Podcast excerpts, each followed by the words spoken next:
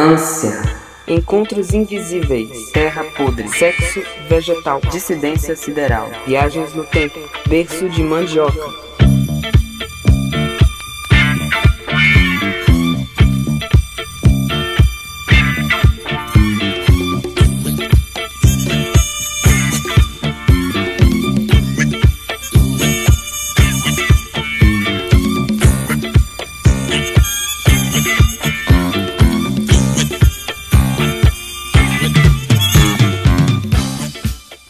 Aí, bom dia minha galera. É hora do almoço e se você está no Brasil, é importante lembrar que almoçar é um privilégio. Eu sou Jonas Van, cozinheiro e artista cearense. Faço parte do coletivo Universidade Desconhecida, que articula cozinhas acidentais e promove, a partir da comida, encontros e discussões para questionar o poder colonial. Que caia!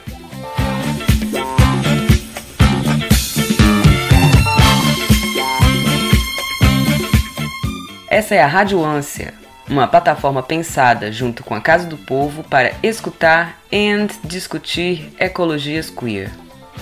No episódio de hoje temos um bate-bafo com Monstra Animalista, colaboradora da Duzate, sobre alimentação, antiespecismos, leguminosas, farinhas, ancestralidade e monstruosidade. Monstro Animalista é coletora selvagem, Iabá do Caos, dissidente sexual e anti-humanista.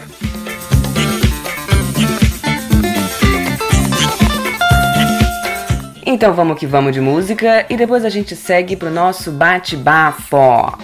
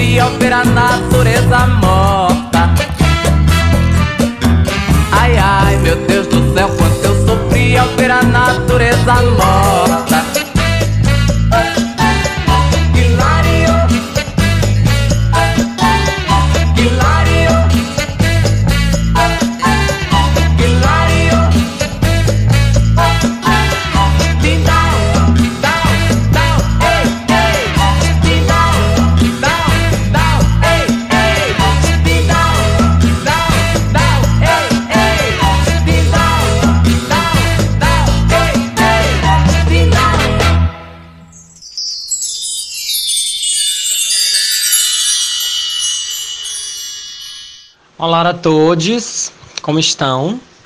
Eu sou a Monstra Animalista.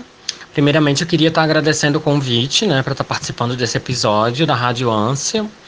É, é bom, né, a gente ter esse espaço para poder estar trocando uma ideia e poder estar difundindo mesmo, assim, né, tipo, outras reflexões.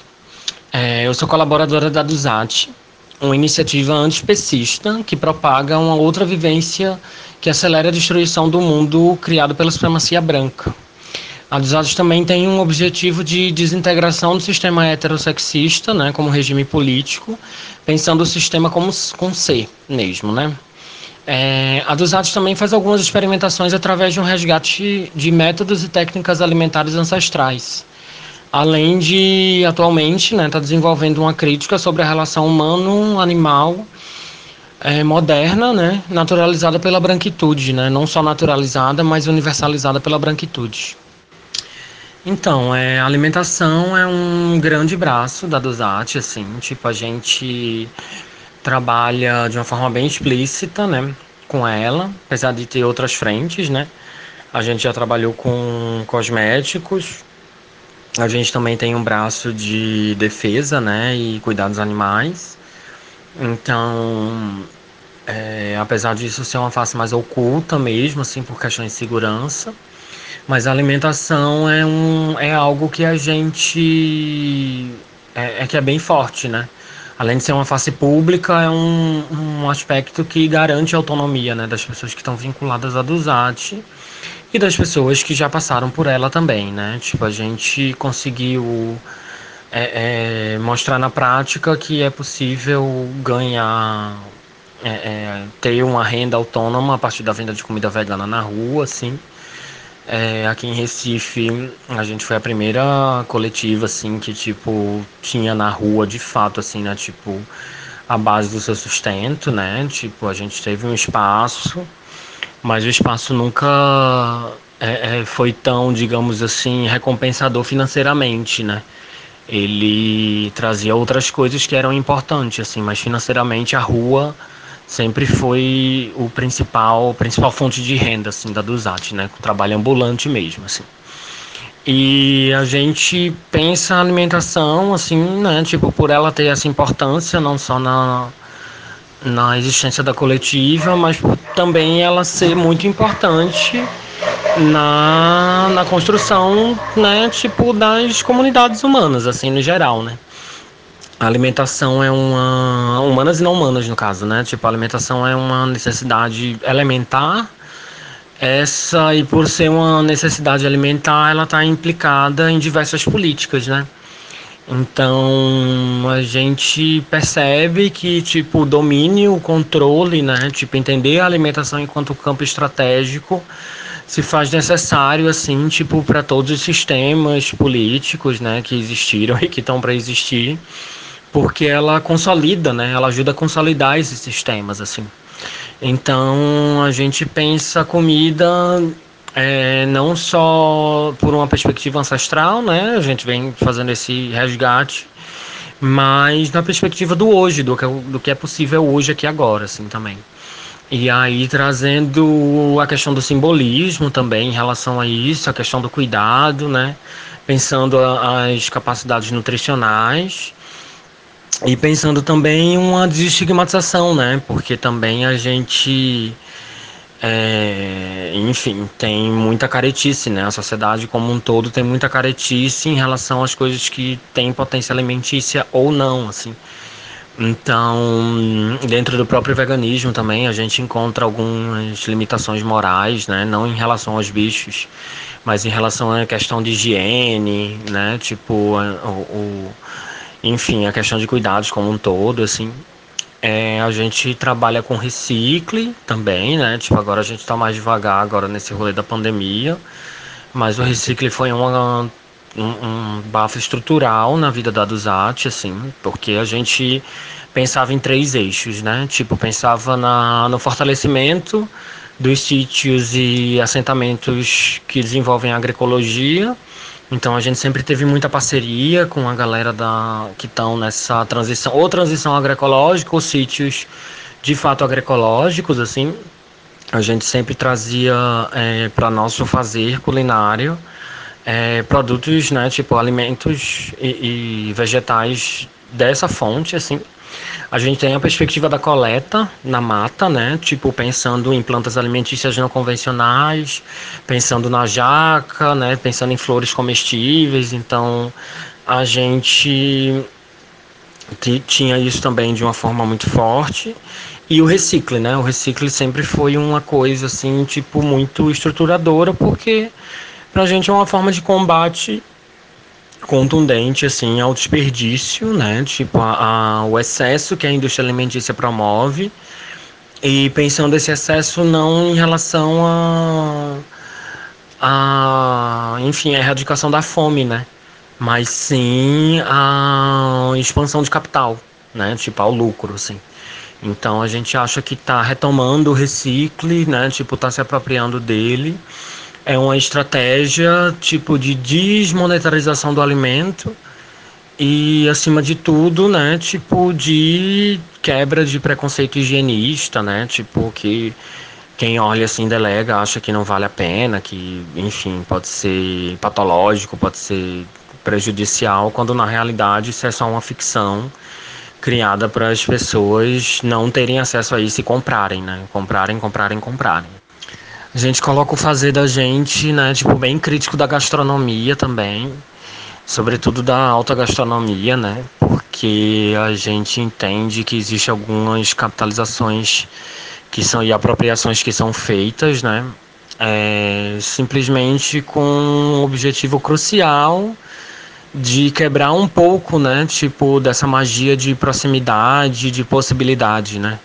A alta cozinha ela requer, ela se volta para técnicas e para instrumentalizações assim que tipo te afasta um pouco assim, né? De um rolê de, de uma possibilidade usual, né? Comum, né? Não que a gente não possa desenvolver isso na, na cozinha de nossas casas, mas que algumas técnicas, por exemplo, só faz sentido dentro de uma cozinha profissional, né? Então a gente tenta se afastar ao máximo, né? Tipo, a gente não usa o nome, o termo gastronomia para absolutamente nada. Também entendendo que a gastronomia ela nasce nesse marco colonial francês, né? E, enfim, por mais que aqui no Brasil, né, tipo, as pessoas também tenham fazendo a disputa desse termo e pensando os ingredientes e tal, né? Tipo, para estar tá dando ênfase a uma culinária a partir do que a gente tem aqui, a gente entende que a cozinha é muito mais do que uma relação de servir, né? A cozinha, ela tá numa relação muito mais de ser, né? E de compartilhamento e de, de vivência, né? A gastronomia, para mim, é uma coisa que consolida o capitalismo, né? De uma forma muito contundente. Então, se a gente pensa hum, é, seguir por outro caminho, né, pegar outra trajetória, a gente tem que pensar a, a cozinha e a culinária numa outra perspectiva, né? Não numa perspectiva talvez né, tão profissional assim. É, nesses termos que o capitalismo coloca o, o a questão da, do, do chefe de cozinha né, e dos seus ajudantes e tal. É, cozinha é protagonismo, né? Então as hierarquias também estabelecidas pela gastronomia, eu acho que são problemáticas. Acho que são problemáticas é, é, a exatidão, né? Tipo, a gente for pegar livros de receita, sei lá, de algum tempo atrás, a gente não vai ver. Os, as receitas eram muito mais compartilhadas por princípios, né? Do que necessariamente por quantidades exatas, né? Eu acho que isso torna as pessoas um pouco burras, assim é, um pouco ignorante, sabe? No sentido de perceber a lógica a química e a magia que, que as quantidades trazem, né? Tipo, quando a gente se baseia na exatidão, a gente esquece de raciocinar um pouco porque a comida é, é, se transforma daquele jeito e não fica de outro jeito, né? Se a gente colocar mais farinha em uma coisa, porque ela vai ficar mais dura ou mais mole, né? Isso eu acho que é importantíssimo, né? Principalmente quando a gente vai trabalhar com criança em relação a isso, porque tipo a gente está mostrando na prática a magia da, da mistura, né? Tipo, por que a gente pensar as quantidades assim num, num, numa pegada mais de fazer, assim, né? Tipo, aqui raramente tem. Vira e mexe, alguém diz assim pra gente que a comida da gente não tem o mesmo gosto, assim, tipo, uma hora tá uma coisa, outra hora tá outra coisa. Porque é assim mesmo, assim, né? Tipo, a gente não usa.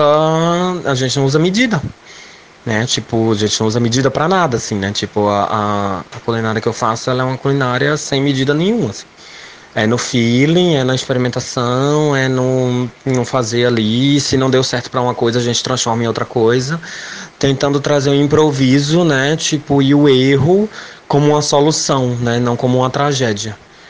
Isso eu acho que faz muita diferença, assim. Então, coisas que a gente faz que tem um objetivo principal, assim, tipo, às vezes acaba virando uma outra coisa e a gente sai, às vezes, para vender igual, assim. sai para vender igual e vende e as pessoas gostam. Porque, no fundo, o que está guardado, né, tipo, não é simplesmente um, uma ambição, um objetivo de perfeição e de exatidão, né? Mas o que está guardado ali é a mistura e o, a intenção né, de contaminação que a gente joga para quem for comer. Assim. Eu acho que isso faz um pouco de diferença também.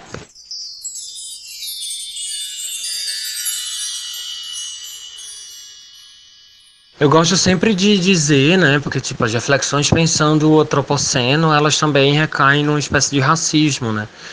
Porque o que a gente vive agora não necessariamente é um, a dominação do humano, né? Tipo, enquanto condição biológica, assim. Mas sim a dominação do mundo da supremacia branca, né? Então, tipo, é a era, a cena da supremacia branca.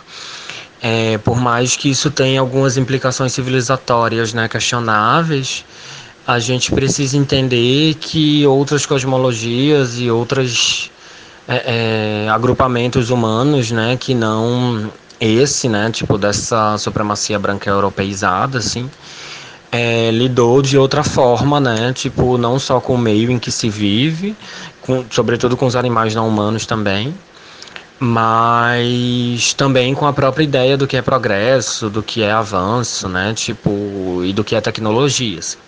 Então eu acho que para a gente começar a pautar antropoceno, a gente precisa ter essa perspectiva que tipo a questão, né, tipo não é simplesmente humana por si só, né, mas é um ideal, um, um jeito de ver o mundo que a supremacia branca universalizou e que existiram outras lógicas que fogem um pouco disso, assim. Né?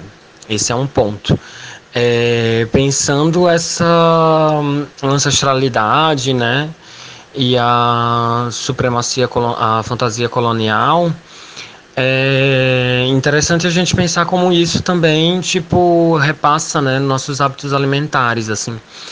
E como eles são fundamentais para a gente desenvolver um apagamento e uma neutralização, né, tipo, dessas referências.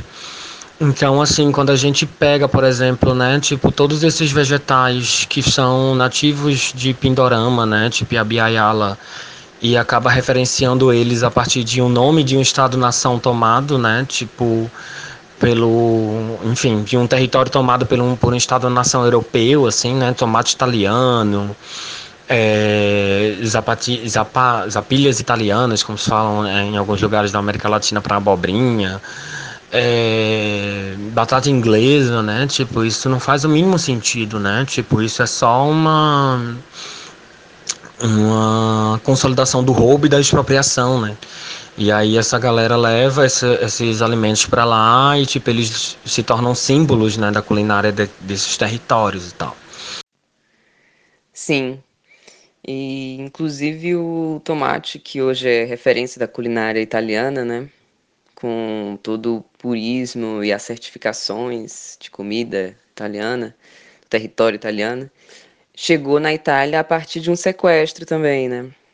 É, no século XVI, com a invasão espanhola no território azteca, que hoje é o México, é, as sementes do tomate né, foram levadas para a Europa, primeiro é, para a Espanha, né, onde, onde inclusive rolou uma confusão e o tomate passou quase um século é, apenas como ornamento, né, enfeitando as mesas e, e, naquela, naquele tipo de natureza morta ali, é, porque acreditavam que o tomate, por ser parecido com a mandrágora, né, que é uma fruta venenosa, é, uma espécie de maçã, também tinha as, as, propriedades tóxicas né, da mandrágora.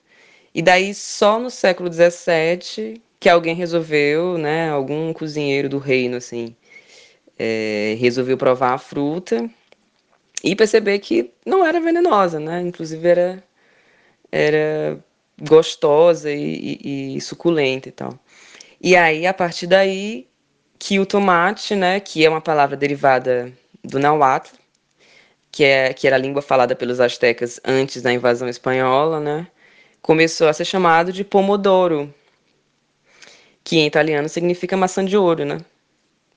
E daí me dá um ranço absurdo desse purismo na comida italiana, né?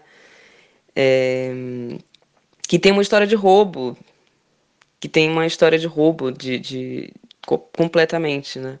E daí todo o romantismo em se falar que você está comendo um tomate italiano. Enfim, as plantas todas guardam guardam a história, né, antes de serem sequestradas pelo Ocidente. Então, falar tomate italiano, como falar batata inglesa e tantos outros, né, é, é um total apagamento de memória e subjetividade, né? Isso é muito nefasto e perigoso, né? O milho também, né? Tipo, a relação com a polenta, a gente costuma dizer isso, que a polenta, na realidade, ela tem uma referência muito mais próxima do angu, né?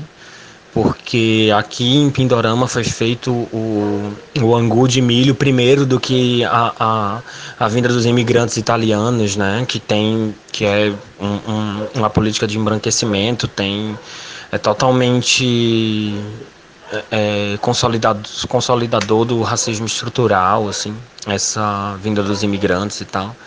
Então, tipo, isso antes foi nomeado como polenta, né? E aí quando a galera chega aqui faz isso com milho, é, rapidamente se apaga, é, foi nomeado como angu, desculpa. E aí rapidamente se apaga e se transforma em polenta, assim. Então, é isso, né? Tipo, eu acho que tem um pouco dessa coisa de tirar um pouco da nossa história, né? Tipo, da história e das técnicas que as pessoas usam com o alimento para prevalecer, né? Tipo, esse ideal colonial e essa referência do colonizador como algo que, enfim, né? Tipo, através da alimentação sequestra e seduz as subjetividades, assim.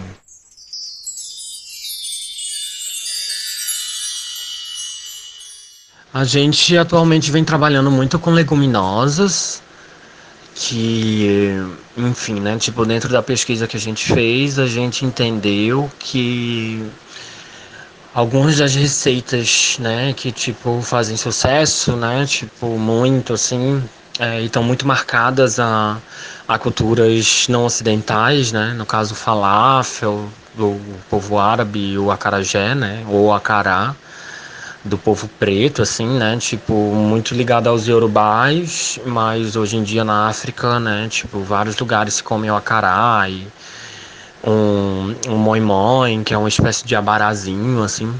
É, o próprio abará também. É, pela pesquisa que a gente fez, esse, o tipo de, essa técnica de hidratar as leguminosas macerar elas, né? Tipo, meio que pisar, processar, destruir, é, assim, né? Tipo, transformar elas numa massinha a partir de um processo de, de pilação ou trituração. Temperá-las elas e fritá-las, né? Ou seja, aquecê-las, é, data aproximadamente do Antigo Egito. E há cerca de 3 barra 5 mil anos antes de Cristo, assim. Essas leguminosas no Egito, essa receita no Egito, ainda hoje tem um nome diferente do que a de falar, o falafel, né? Chama tamia. Não sei se se pronuncia assim. Mas ela é tipo foi um, um uma receita, por exemplo, comida amplamente no Egito, né, tanto pela nobreza quanto pelas classes mais populares e pelos escravos e por ser feito de favas, né? Tipo, a leguminosa que era usada na, na ocasião era com favas. E era geralmente frito no óleo de ergelim, né? que era uma coisa abundante também, assim.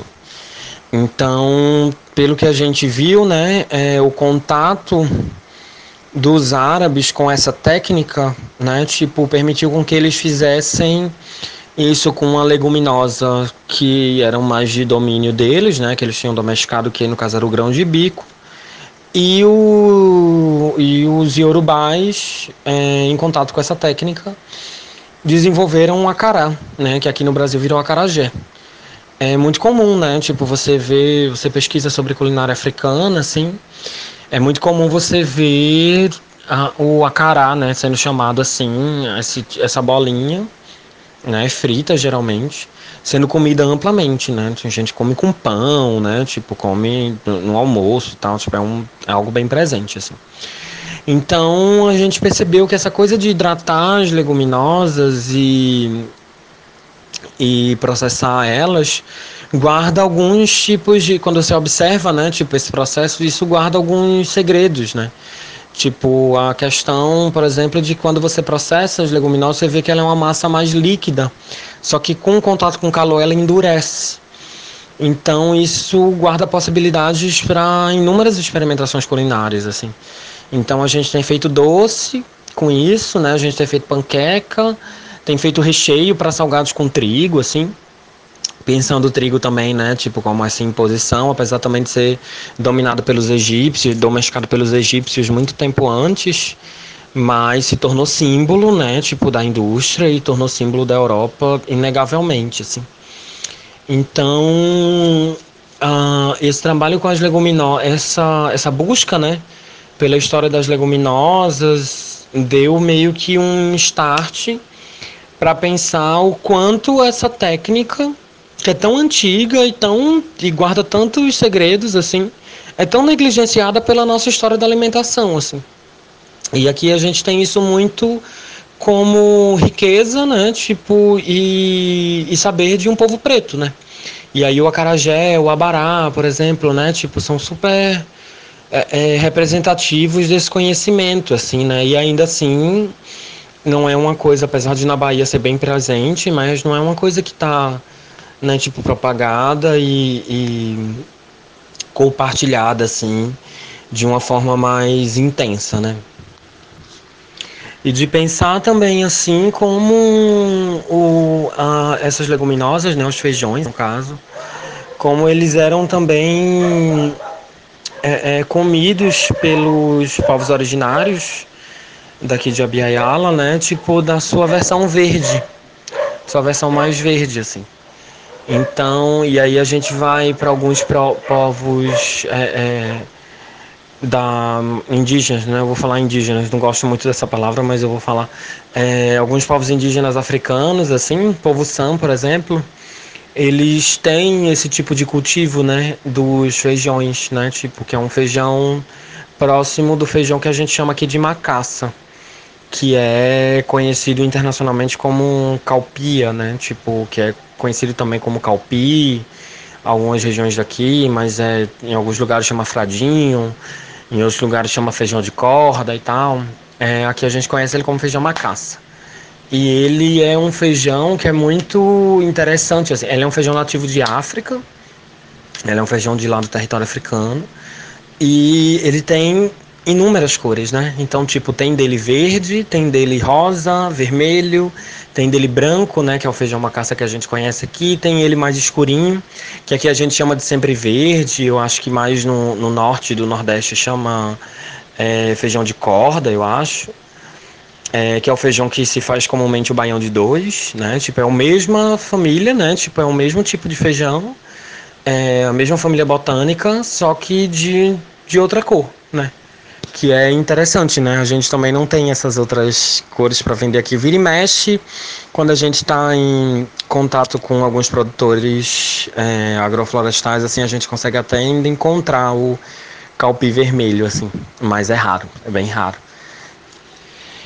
E aí, tipo, é interessante a gente pensar, né, tipo, esse, esse consumo de, dos feijões mais verdes, assim, que, enfim, além de diferenças né, nutricionais de um feijão né, mais seco, mais duro, assim, tem também a coisa do processo do cozimento, né? Então aqui no Nordeste assim se preserva muito esse costume, né, de se comer um feijão mais feijão verde, né? É, e ele dificilmente, né, quer dizer, eu nunca vi, eu posso estar falando bobagem aqui, mas a, a produção dele ela não é industrial, né? Tipo, ela não é uma produção industrial assim. Ela é uma produção sempre muito artesanal, né? Tipo, e muito ligada à galera que coleta mesmo, assim. Então, tipo, é, você costuma ver em feira, né? Tipo, você costuma ver na beira das pistas, assim, mas você é dificilmente você vai encontrar feijão verde dentro de um supermercado, né? Tipo, isso não existe, isso guarda um pouco de história que também não é muito investigada, assim, né? Então, no Ceará a gente chama de feijão de corda, né? E é o feijão que a gente faz o baião de dois. Mas é muito comum, na real, comer ele, o feijão de corda, né? Verde, que é o feijão verde, né? Prato típico e completamente afetivo, assim, né? Para mim. É... Eu e a minha amiga Zara, que também é cearense, né? A gente trabalha muito cozinhando juntos, assim. A gente trabalhou, a gente cozinhou várias vezes nesse mundo, assim. É, e a gente se reunia sempre em São Paulo para preparar o nosso feijão verde com farofa, assim. Daí, na real, a gente preparava lembrando da receita de família, né? Com ou sem leite de coco, como que se fazia a nata, sempre colocando bastante cheiro verde, dentro ou fora do feijão, né? no, na, no preparo. É... Cheiro verde é o coentro em São Paulo, né? É... E que a gente comia esse feijão e era um desterro, né? Um desterro e uma forma de manter viva também a nossa ancestralidade. É... E com o baião de dois eu lembro da minha avó amassar o, o a, com as mãos o baião, né? Com a farinha de mandioca até formar uma bolinha assim. E a gente chama isso de fazer capitão no Ceará, essa bolinha, né? Essa comida. E se come com as mãos. É, sempre se come com as mãos. Tem uma repetição é, ancestral também nesse gesto de comer a farinha e o feijão, né?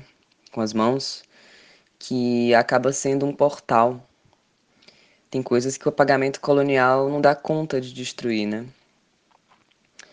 É, e acho que essa mistura da farinha com o feijão nas mãos é a materialização da terra, né? Do conhecimento dessa terra também.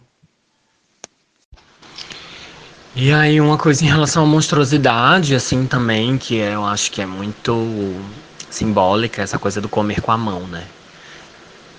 Como comer com talher virou algo, né, que tipo tá associado à condição de humano civilizado, né?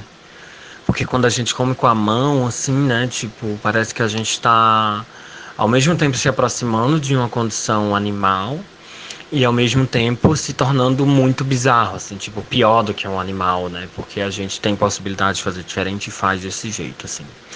E é interessante pensar o quanto hoje culturas africanas, por exemplo, tipo, ainda usam a mão como, né, tipo, instrumento e, e, e arma, digamos assim, né, fundamental para comer. Assim.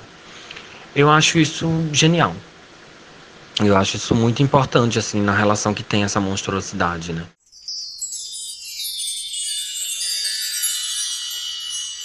Então, pensar a ecologia numa forma de, de isolamento, assim, eu não sei se é muito a pegada da gente, assim, né? A gente pensa, agora com essa coisa do coronavírus e tal, tipo, e, e de isolamento, isso foi muito presente, né? Porque eu acho que o isolamento ele tem mais a ver com as questões né, de limitação do sistema de saúde e eu acho que a gente começou a propagar informação assim no sentido das pessoas se alimentarem bem e terem os seus corpos, né, tipo, mais bem nutridos, assim, né? Porque, tipo, do que esse medo higienista, escroto, né? Tipo, de não pegar o vírus, né? Esse medo de não pegar o vírus, ele guarda um, um, um preconceito brutal, assim, e que eu não dialogo tanto, né? Tipo, e tenho bastante medo onde isso vai dar, assim. Eu acho que a gente, obviamente, tem que tomar os cuidados necessários, mas a gente tem que pensar na nutrição do nosso corpo, porque pegar vai ser inevitável, né? Tipo, a gente pensa por aí, assim. Acredita que ter esse vírus vai ser uma coisa meio que inevitável. Então, o que é que a gente precisa desenvolver para que a gente fortaleça e o nosso corpo não fique tão debilitado em relação a isso? Claro que esse tipo de postura e, e, e, de ação, ele parte de um local de privilégio, né? Tipo, ele parte de pessoas que não têm, não sofrem com enfermidades e não estão nesse, nessa coisa de grupo de risco. E aí por isso que eu digo que isso, né, tipo, não é, não pode ser colocado de forma geral, assim. As pessoas que não podem, de fato, né, tipo, tem, se, se contrair o vírus vão ter algum tipo de complicação. Eu acho que elas também podem estar fortalecendo esse corpo delas, né, e tomar alguns cuidados extras por estarem nesse local mais sensível, assim.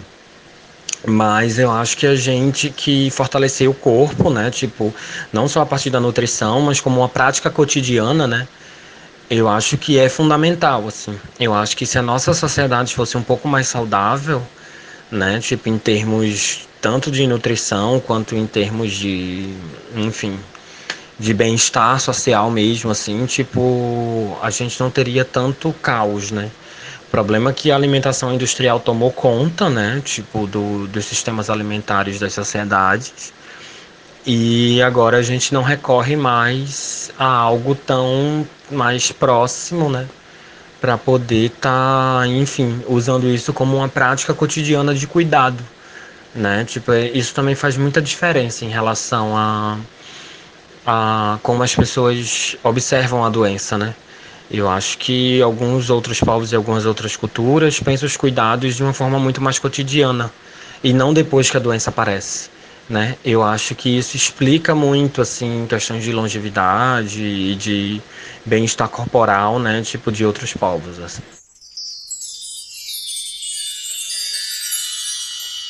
Então, pensando dissidência sexual e antiespecismo, assim, porque o próprio termo veganismo também dá pra gente localizar ele como branco, né? Tipo, ele nasce na Inglaterra, é profundamente marcado pelo consumo, né?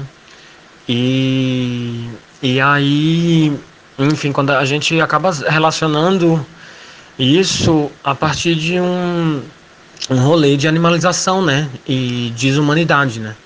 Quando você retira a humanidade da dissidência sexual e atribui a ela é, está sujeita a qualquer tipo de violência, sobretudo a física e, sobretudo, renegar o direito à vida, né?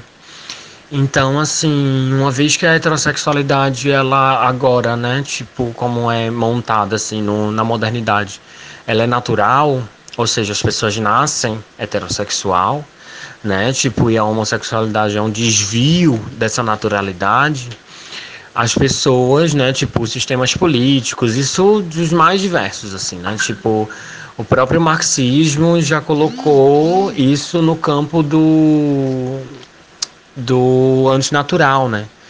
Então, assim, dizia que era um comportamento burguês antinatural e, enfim, nos sistemas políticos, né, socialistas ou comunistas, não tinha muito espaço para isso, assim. É, isso segundo alguns líderes e tal, que né, em Cuba a gente vê, por exemplo, que mudou bastante e tal. Mas a gente sabe que nos gulags, por exemplo, né, tipo, tinha presença de dissidentes sexuais, assim.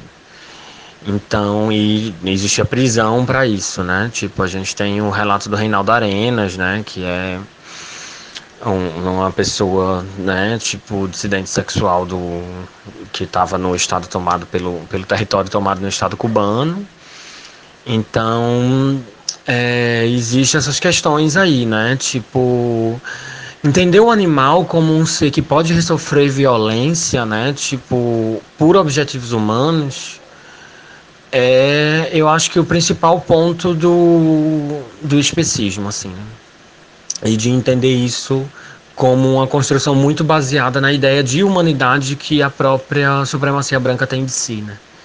Então, é, eu acho, né, tipo, dentro desse movimento de reconhecer o sexo enquanto categoria política que estrutura um sistema mundo, né, e se colocar enquanto dissidente dela, eu acho que não tem como a gente também não reconhecer essa importância de pensar que as violências que são atribuídas ao nosso corpo se, se dá por um atributo de não naturalidade ou de animalização, assim, né? Por mais que isso também possa parecer contraditório, né, em relação à, natureza e à animalidade, né? Porque a, além das questões da selvageria, né, e a questão da civilização, né, de ser um ser civilizado, né, tem as questões também do que é estranho, né, e do que é bizarro. Então isso serve como plano de fundo para, para, enfim, justificar violências e tal. Então, uma coisa também que, que é bem pertinente, né? Tipo, é o próprio termo, né? É, é, aqui no Brasil, por exemplo, né? Tipo, a dissidência sexual é muito ligada a termos de animais, assim.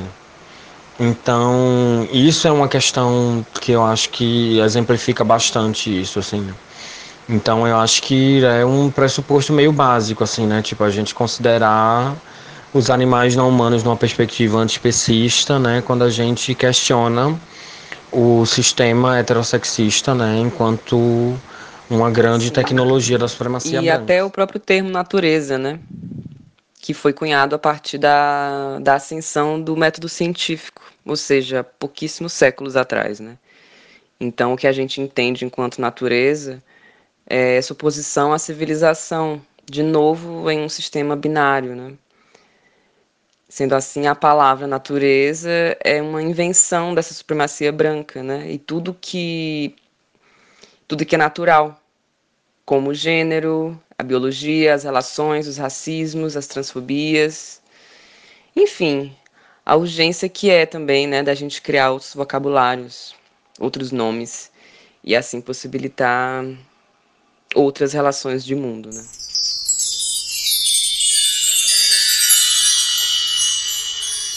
Eu sou bem estranha, todo mundo sabe. Para perceber, basta me olhar. Saio pelas ruas, sempre bem I like you. Todo, todos olham. Toroto todos querem tocar. As cabeças viram,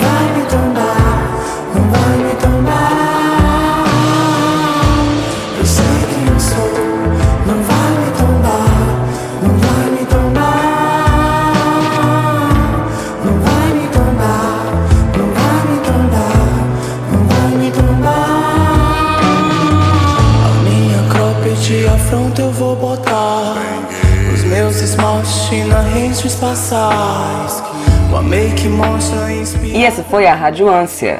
Encerramos nosso primeiro ciclo hoje. Apenas imensos agradecimentos a todos que ouviram, que participaram e que fizeram essas discussões possíveis. Terça-feira é dia de reprise na hora do café, às 5 da tarde. E se mesmo assim não rolar de ouvir, Todos os episódios estão disponíveis na plataforma da Casa do Povo no Spotify. Então arrasem lá e escutem.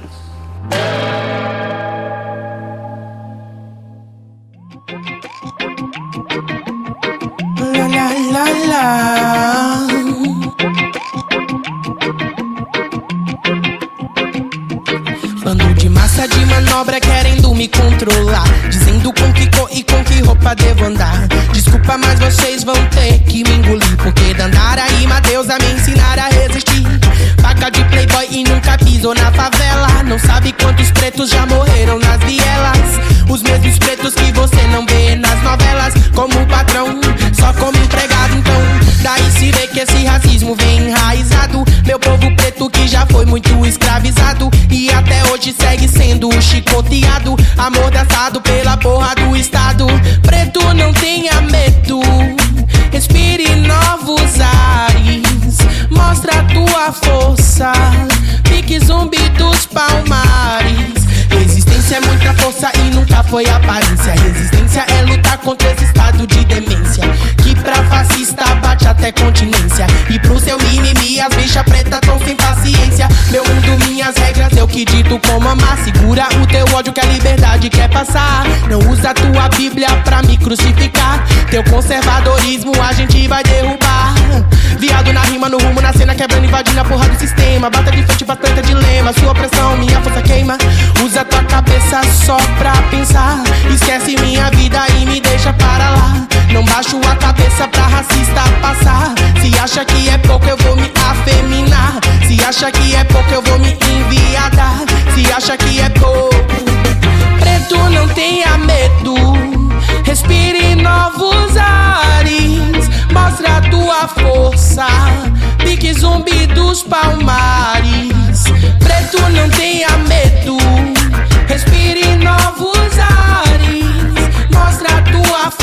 Força. Pique zumbi dos palmares. Capoeira, axé, afroxé nordestina. Bicha preta invadindo nessa rima. Capoeira, axé, afroxé nordestina. Bicha preta invadindo nessa rima. Capoeira, axé, afroxé nordestina. Bicha preta invadindo nessa rima. Capoeira, axé, afroxé nordestina. Bicha preta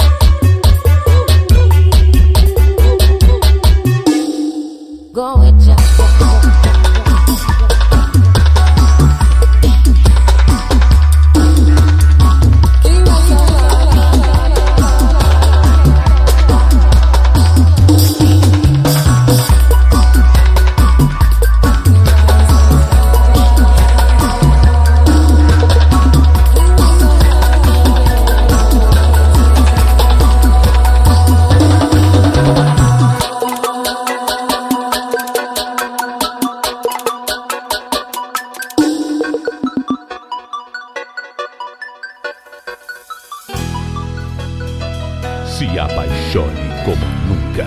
Nota de Caju, o vício do forró. Deixa disso. Eu nasci pra te amar. Você sabe muito bem que eu vou voltar. Se a saudade te queimar mais que o sol, sentir o mesmo sol em mim também.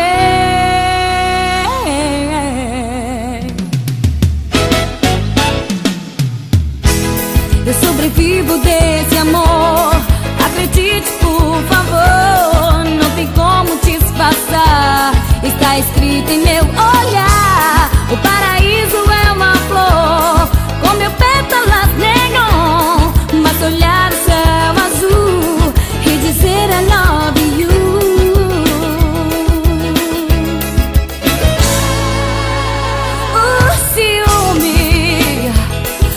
Sua obsessão pode aos poucos te deixar na solidão. O que falta está dentro de você. É só um pouco de fé e descobrir. Eu sobrevivo desse amor. Acredite, por favor. Não tem como